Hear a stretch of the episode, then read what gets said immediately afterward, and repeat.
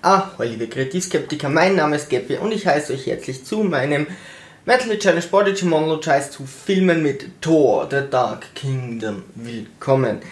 Ich habe mir zuerst den dritten Teil angesehen, der gleich hinterherkommt und jetzt gerade gestern, gestern den zweiten Teil und beginnen nun mit diesem. Es geht um den Anführer der Dunkelelfen, die gibt es tatsächlich in der nordischen Mythologie und zwar sind das die Zwerge. Ähm, zumindest wird, wird, dieses Gebiet, wo diese Dunkelelfen sind, äh, gleich dem Gebiet der Zwergen.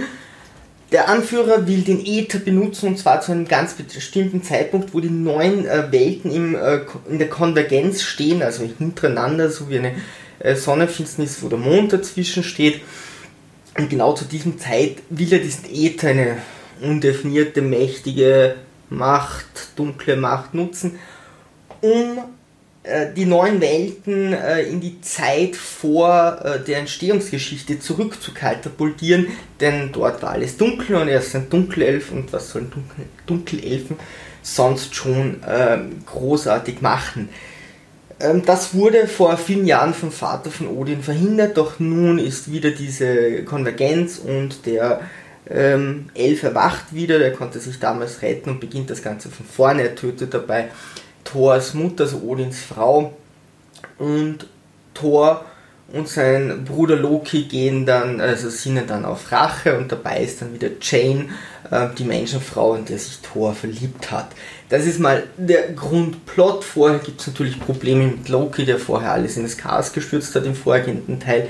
Jetzt arbeiten sie mehr oder minder zusammen die Charaktere, also was Loki, ich mag den Schauspieler von Loki wirklich, was dem tatsächlich fehlt, ist etwas von Jack Sparrow, die, das er in Teil 1 bis 3 von Fluch der Karibik hatte, dieses Manipulative, das nicht sofort zu erkennen ist. Und etwas von, vom Joker von Batman würde dem Charakter auch nicht fehlen. Zum Teil kann man das schon dem Schauspieler vorwerfen, zum Teil aber auf jeden Fall dem Drehbuch, das einfach diese Bühne nicht bietet. Also es könnte viel verworrener geschrieben sein für alle drei Teile, wo Loki die Fäden zieht und äh, dafür ist Loki einfach zu offensiv. Der sollte eigentlich der Puppenspieler sein und öfters im Hintergrund agieren und seine Motive sollten nicht zu klar sein. Es ist oft einfach, er macht irgendeine Sinnestäuschung und die macht er schon zum hundertsten Mal. Es wird eigentlich eher schon langweilig. Odin ist irgendwie der äh, dumme Sidekick, denn oft ist das, was er sagt, was er macht, einfach semi-optimal oder falsch. Er ist nicht der wirklich kluge Herrscher, seine Weisheiten zünden nur selten. Er ist eigentlich öfters nervig und Thor ist so das nervige Kind, aber das ist auch irgendwie Loki. Also diese Familienverhältnisse sind äh, nicht besonders spannend, könnte man auf jeden Fall besser machen. Noch ein paar fragwürdige Punkte. Thors Hammer scheint dem Schauspieler, den Schauspieler wirklich öfters zu nerven, gerade wenn er mit Jane spielt und sie irgendwie in den Arm nehmen will und dauernd diesen Hammer dabei äh, haben muss. Irgendetwas, wo er den aufhängen kann, wäre nicht schlecht. Meistens liegt er irgendwo und Thor holt ihn.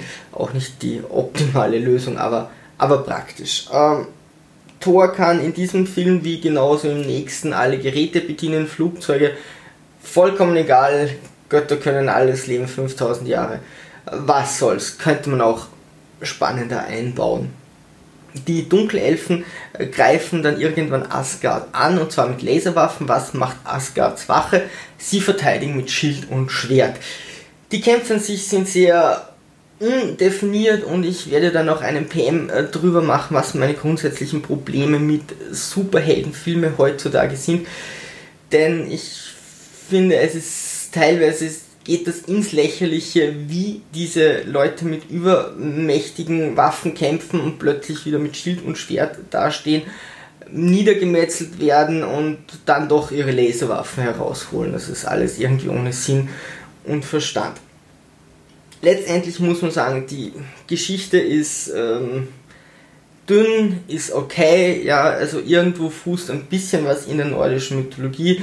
Die nordische Stimmung kommt überhaupt nicht aus, weder im ersten noch zweiten noch dritten Teil.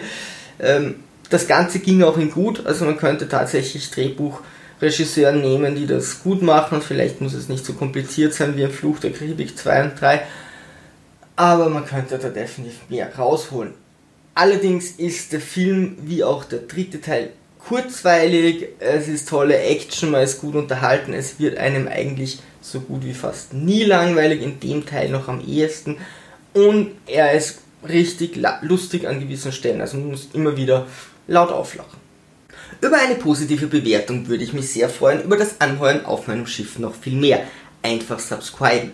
Als HD Somebody Else findet ihr mich auf den sieben Weltmeeren des Internets, auf Facebook, Twitter, Instagram, auf meinem Blog bei WordPress, auf meinem Podcast und auf YouTube. So dann, Sturmtrotzer, Segel immer straff halten und auf zum Horizont.